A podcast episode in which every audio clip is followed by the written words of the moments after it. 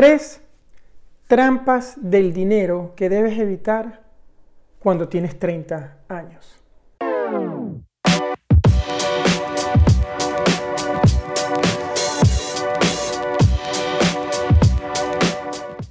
El día de hoy quiero compartir contigo un vídeo para hacerte reflexionar, pensar.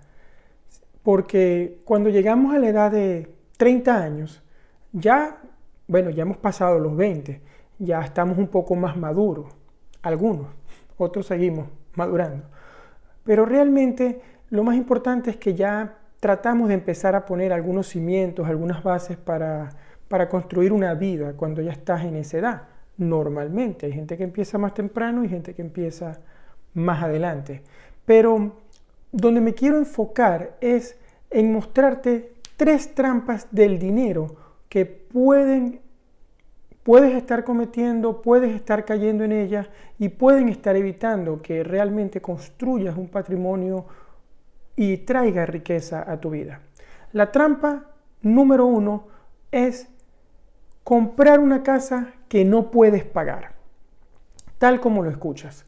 Normalmente queremos comprar una casa grande, una casa para recibir familia en nuestra cultura o quizás la casa de nuestros sueños, pero es importante que cuando empieces a comprar casas o tu primera casa para vivir allí, si no la vas a usar como inversión, compres la casa que puedes pagar.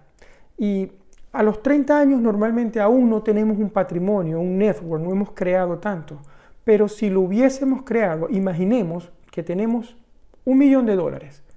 Bueno, deberías comprarte una casa de 200 mil o 300 mil. Es decir, siguiendo la regla del 20%, se la escuché una vez a Dan Locke, eh, es poco dinero, pero sería la casa de 200 mil la que te deberías comprar. Yo yo creo que hasta 300 mil, también he escuchado de otros autores. Pero ese es el monto máximo de casa que deberías tener.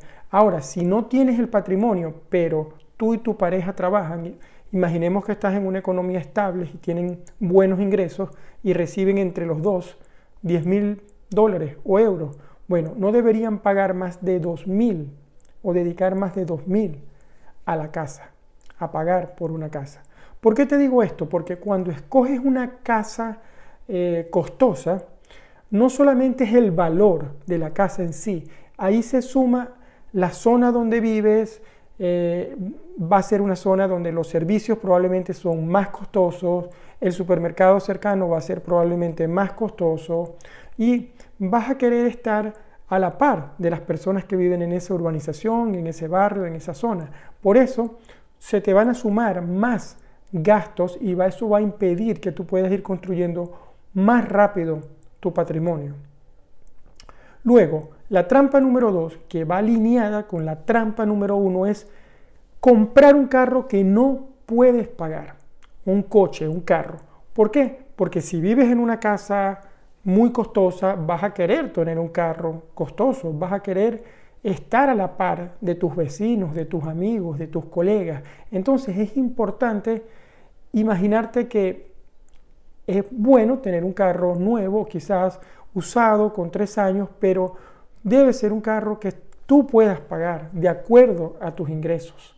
Entonces, trata de pensar que el coche y la casa en esa época, cuando tienes 30 años, no debes tratar de forzar la barra e ir por algo más costoso o más caro y que realmente no te lo puedes permitir. Luego, la trampa número 3 es no invertir o invertir muy poco.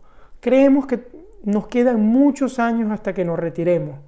Normalmente estamos acostumbrados a escuchar que nos retiramos, nos jubilamos a los 65 años. Hoy en día hay muchas personas que ahorran mucho en sus primeros años de productivos para tratar de retirarse quizás en 10 años o quizás a los 50. Entonces, hay formas diferentes de hacerlo, pero la clave es invertir temprano, porque el tiempo siempre juega a tu favor cuando inviertes. Eh, por acá tengo un ejemplo. Si tú invirtieras a los 30 años 10 mil dólares al 7%, a los 65 años tendrías 1.4 millones. Con una calculadora lo puedes hacer, puedes hacer este cálculo.